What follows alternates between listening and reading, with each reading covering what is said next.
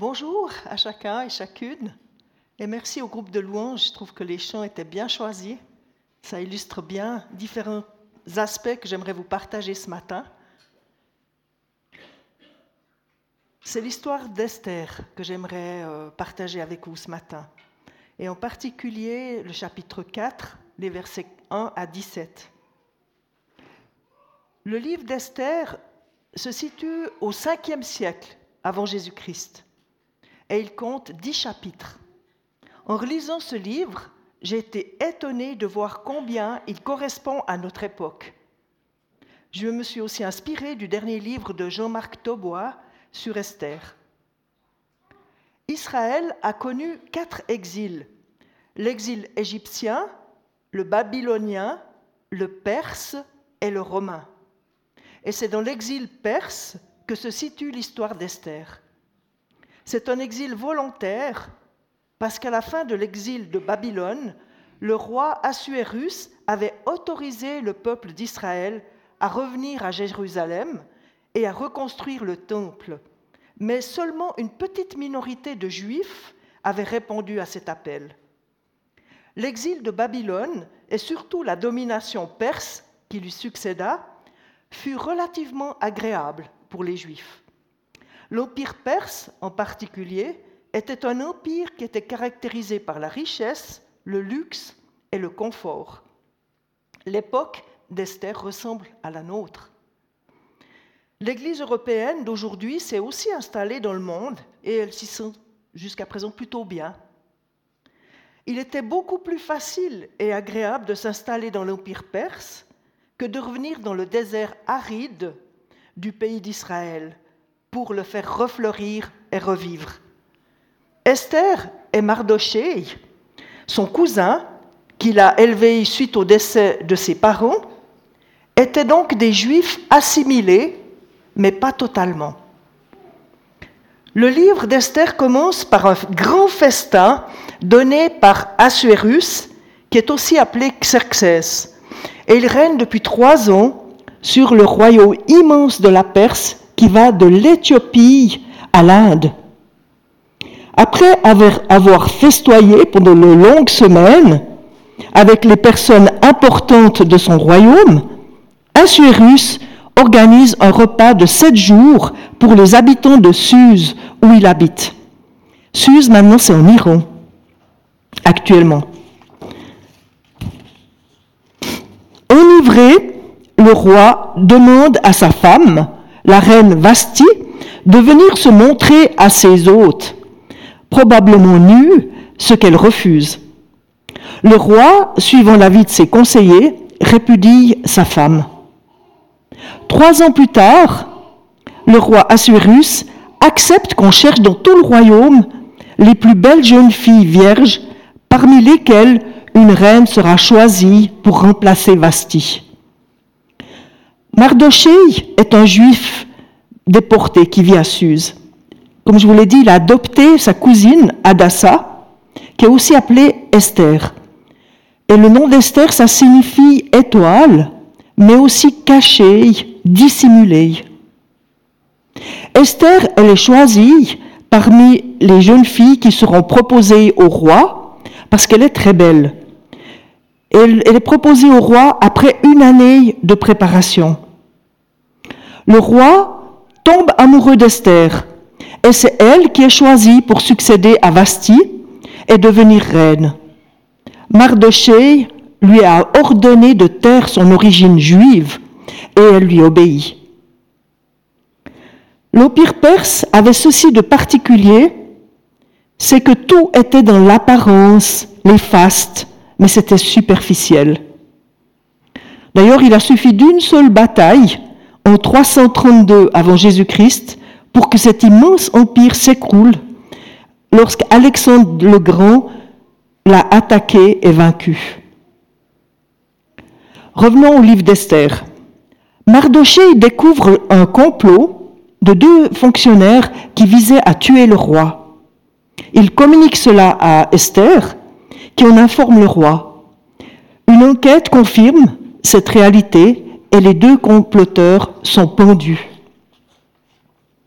Après cela, le roi honore Aman, un descendant d'Amalek et d'Agag, qui devient Premier ministre. Agag, c'est ce roi amalécite que Saül, le premier roi d'Israël, avait épargné, ainsi que ses troupeaux, désobéissant ainsi à l'ordre de Dieu, qui avait dit de, tout le monde tuer, y compris le bétail. C'est le prophète Samuel qui avait finalement tué Agag, l'ennemi d'Israël, pour apaiser la colère de Dieu face à la désobéissance de Saül. Mardoché, lui, c'était un descendant du père de Saül. Comme il avait été à un rang élevé, tous les fonctionnaires du roi devaient s'incliner profondément devant Aman, comme le roi l'avait commandé. Mais Mardoché, lui, il refuse de s'incliner, malgré toutes les pressions qu'on met sur lui. Parce que ce n'est que devant Dieu qu'un juif s'incline. C'est rapporté à Aman et ça le met dans une violente colère. Apprenant que Mardoché est juif, il décide, Aman, d'exterminer Mardoché, mais aussi tous les juifs du royaume. C'est un coup de tonnerre dans l'apparente quiétude des juifs. Tout à coup, le calme relatif dans lequel il vivait se transforme en une menace mortelle. La douzième année du règne d'Assuérus, Aman fait jeter les dés, appelés Purim, pour savoir quand accomplir son projet de génocide. Cela tombe sur la fin de l'année. Aman réussit à convaincre le roi et il écrit des lettres avec le sceau du roi dans toutes les provinces du royaume pour indiquer le jour où les Juifs doivent être exterminés. C'est un génocide programmé. Derrière Aman, il y a l'ennemi qui a toujours cherché à éliminer le peuple juif et les chrétiens. Et c'est encore le cas aujourd'hui. Le texte que je vous propose se situe à ce moment. Et je vous propose de le lire en deux groupes alternativement, en commençant peut-être par ce côté, et puis ce qui est en italique par ce côté-là. Mardoché ayant appris, ah, apparemment, voilà, si vous êtes d'accord de le dire avec moi, Mardoché ayant appris tout ce qui se passait, déchira ses vêtements, s'enveloppa d'un sac et se couvrit de cendres. Puis il alla au milieu de la ville en poussant avec force des cris amers et se rendit jusqu'à la porte du roi dont l'entrée était interdite à toute personne revêtue d'un sac. Dans chaque province, partout où arrivait l'ordre du roi et son édit, il eut une grande désolation parmi les Juifs. Ils jeûnaient, pleuraient et se lamentaient et beaucoup se couchaient sur le sac et la cendre.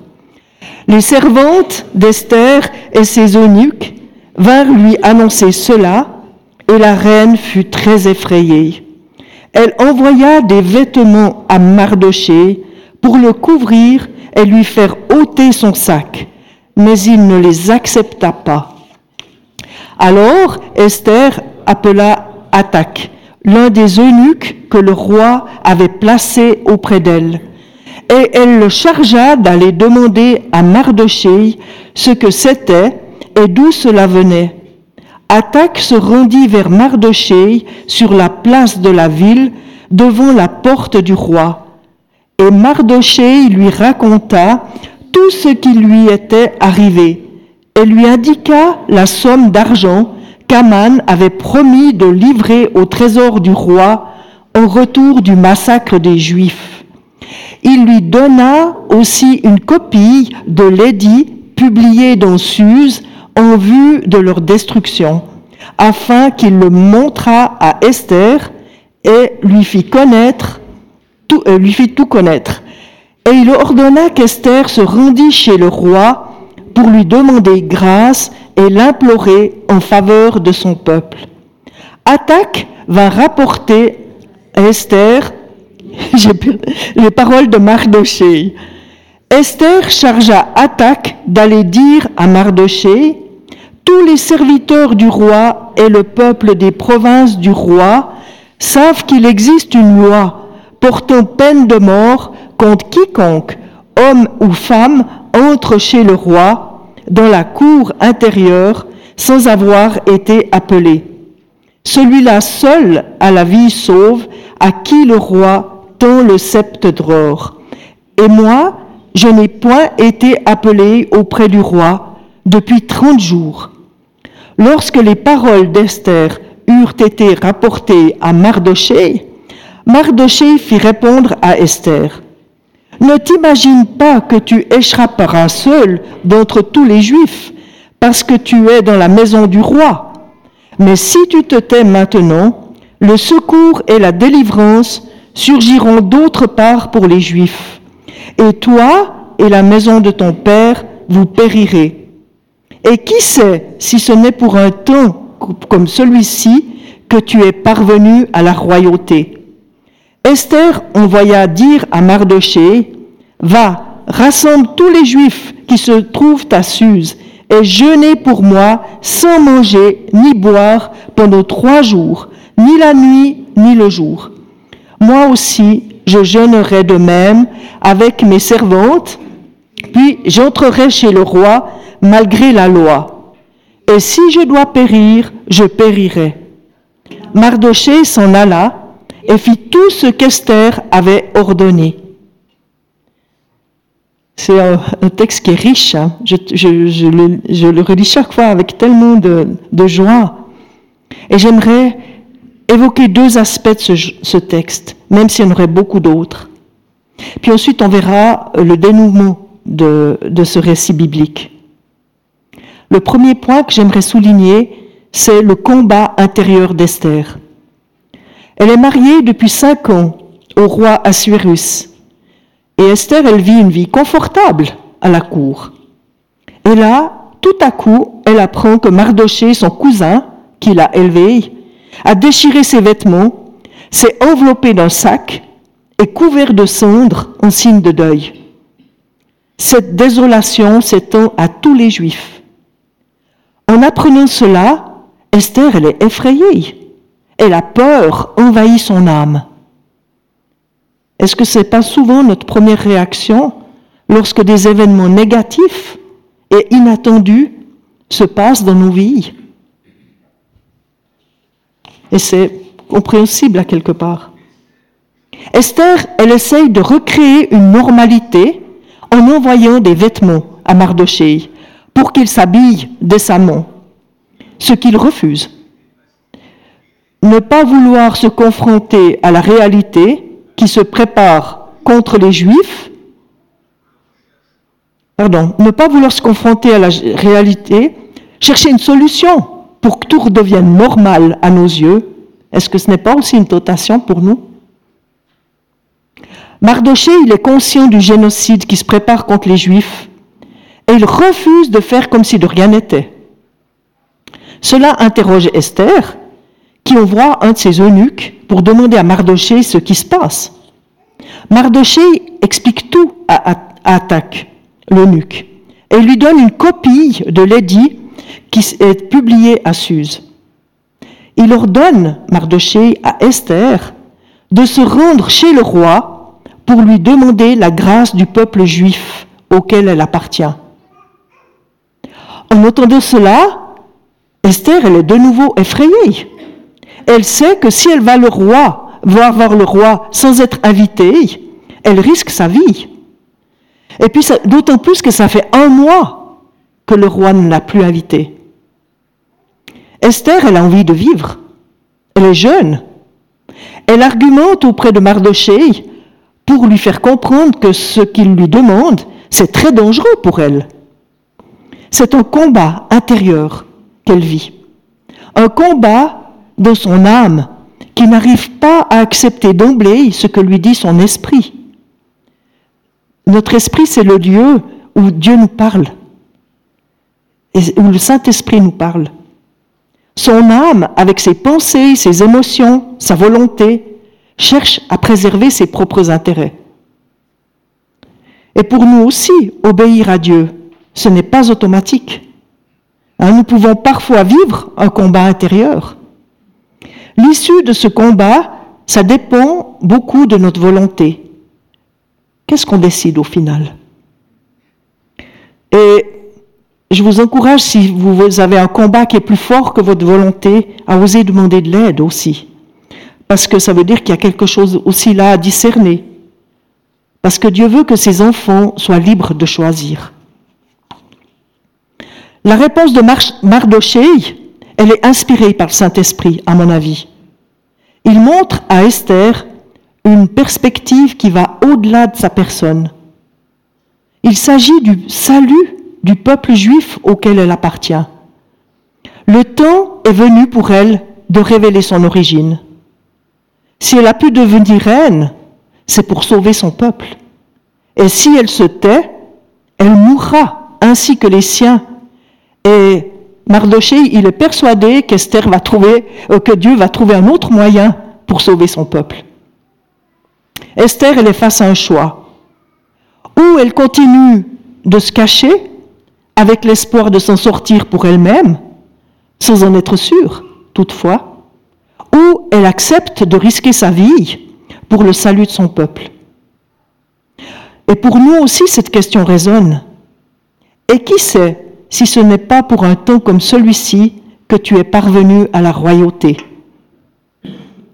Nous sommes fils et filles du roi des rois lorsque nous avons accueilli Jésus-Christ comme notre sauveur. Ne l'oublions pas. Et ce n'est pas par hasard si nous vivons à cette époque. Nous avons quelque chose à y apporter dans l'obéissance au Seigneur. Quelque chose qui nous dépasse probablement et qui dépasse nos, intérêts personnels.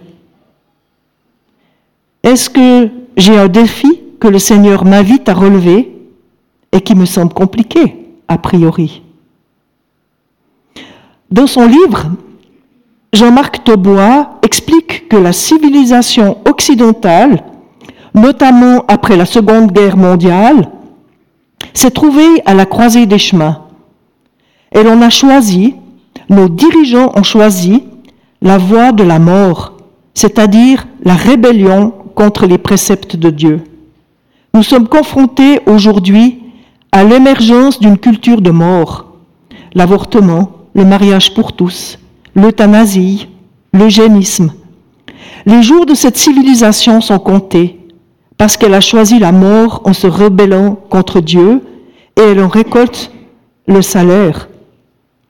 Proverbe 29, 18a nous dit, Quand il n'y a pas de vision, le peuple est sans frein. Et c'est ce qu'on vit aujourd'hui.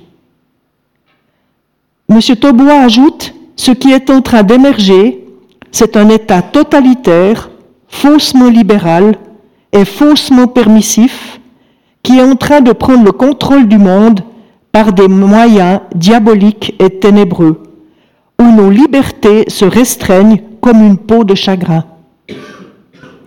Aujourd'hui, comme au temps d'Esther, nous prenons conscience que nous sommes menacés et que l'œuvre de Dieu est menacée. Notre société n'a plus la crainte respectueuse de Dieu. Elle ne connaît plus le salut en Jésus-Christ seul l'ennemi se déchaîne à nouveau et de manière de plus en plus visible contre la parole de Dieu et la foi qui en découle. Nous avons besoin de l'aide et de la grâce de Dieu pour y faire face et apporter la vie de Dieu, sa lumière à nos contemporains qui sont perdus dans les griffes de l'ennemi. Cela commence par la fidélité au Seigneur dans notre, dans notre quotidien mais aussi le fait d'être prêt à se laisser interpeller par lui, s'il nous appelle à agir dans une situation particulière. Le Seigneur n'est pas dépassé. Il a cette capacité incroyable de changer le mal en bien, tout comme nous le verrons dans la suite de l'histoire d'Esther. Toutefois, il aime œuvrer avec notre participation. Aussi, chacun de nous peut se demander, à quoi le Seigneur m'appelle-t-il dans ces temps troublés j'aimerais maintenant vous parler du positionnement final d'Esther. Le combat intérieur d'Esther se termine. Son âme capitule. Et c'est alors son esprit, soumis à Dieu, qui prend les commandes. Cela me fait penser à Jésus, à Gethsemane, lorsqu'il prie en disant, Père, si tu voulais éloigner de moi cette coupe, toutefois que ce soit que ce ne soit pas ma volonté qui se fasse, mais la tienne. Ça c'est dans Luc 22, 42.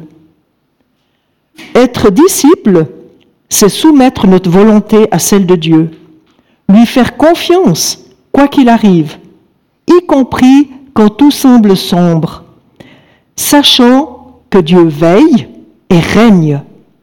Et ça nous garde dans la paix intérieure. Dieu a prévu que notre âme s'aligne sur notre esprit. Notre âme a besoin d'être encouragée par notre esprit sur ce chemin. Ce n'est jamais définitivement acquis, c'est un choix à renouveler dans la dépendance de Dieu. Esther, après son combat intérieur, fait le choix de l'obéissance.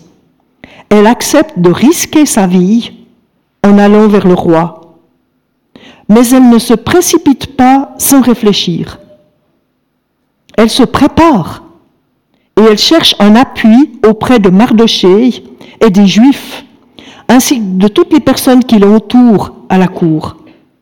Elle propose à tous un jeûne de trois jours sans manger ni boire, avant qu'elle aille vers le roi. Mardoché, à son tour, fait tout ce que Esther lui propose. Le peuple juif s'assimilait, s'assoupissait et avait besoin de se réveiller, de revenir à Dieu. C'est aussi le cas aujourd'hui pour le peuple de Dieu. De même que le Seigneur a permis cette situation pour le réveil du peuple d'Israël, de même, il permet des situations difficiles pour le réveil des chrétiens. Nous ne pouvons plus faire de compromis avec l'adversaire, ni plier le genou devant lui. La pensée unique est grandement favorisée par les écrans de toutes sortes, et cela commence dès le plus jeune âge.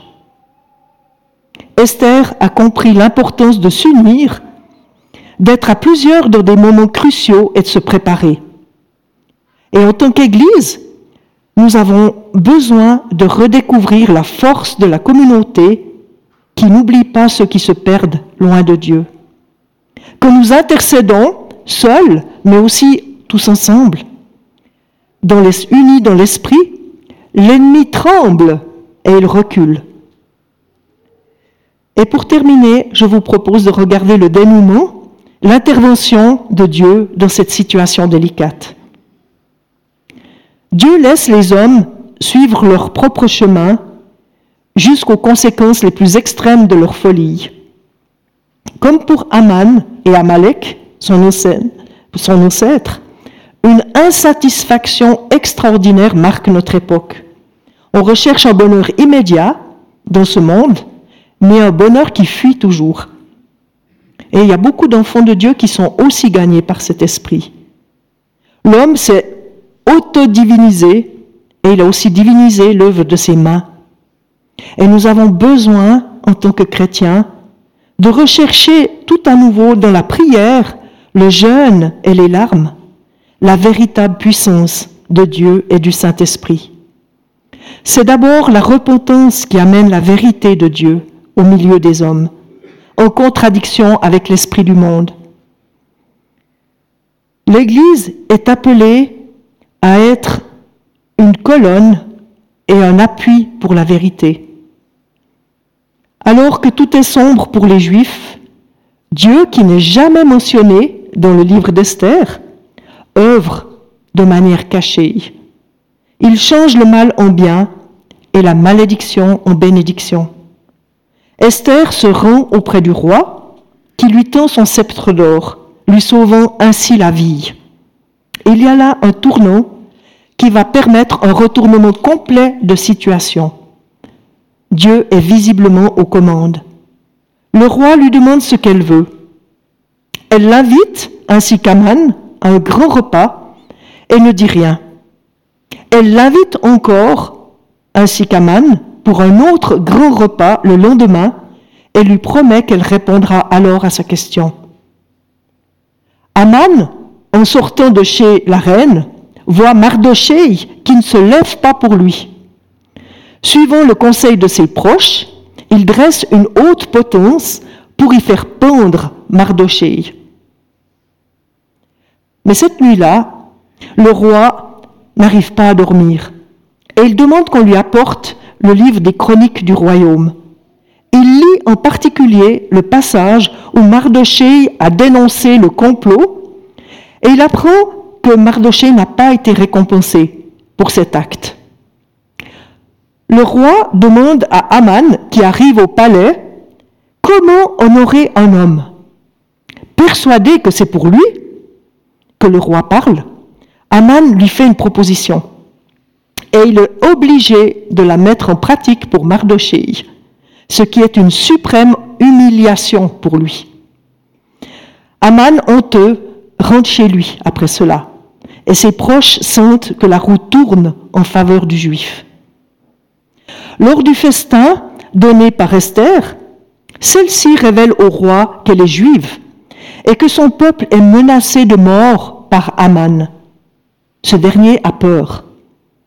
Le roi sort pour réfléchir et quand il rentre, il voit Aman sur le lit de la reine pour la supplier d'avoir pitié de lui. Croyant qu'il veut violer sa femme, le roi le fait arrêter et pendre à la potence qu'il avait préparée pour Mardoché. Et il donne à Esther les biens d'Aman. Apprenant que Mardoché fait partie de la famille d'Esther, le roi lui donne la bague d'Aman et il autorise les Juifs à défendre leur vie. Mardoché édicte avec l'accord du roi un nouvel édit dans ce sens, parce qu'ils ne peuvent pas révoquer l'autre édit.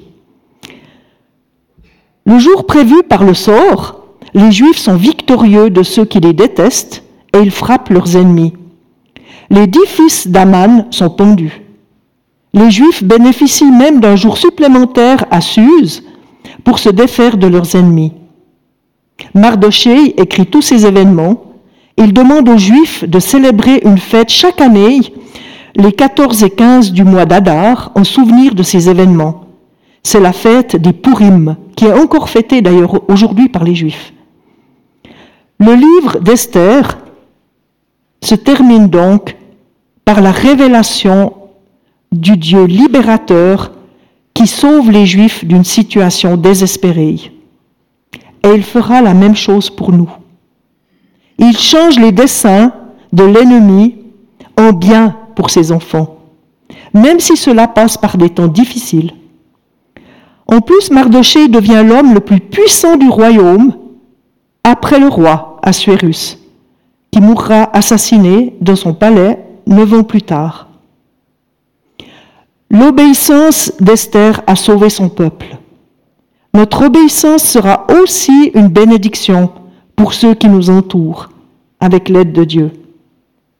Notre monde qui s'enfonce dans les ténèbres a besoin de la lumière des chrétiens.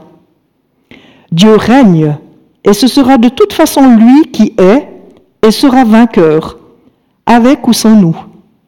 Son désir, c'est que ce soit avec nous, et il nous soutiendra, quoi qu'il arrive, si nous choisissons de le suivre et de lui obéir, seul, mais aussi communautairement. Et vraiment, je vous encourage à relire ce livre d'Esther. Moi, j'ai trouvé que c'était euh, fabuleux de, de le lire aussi avec ce regard de dire, mais ça parle encore aujourd'hui. Amen.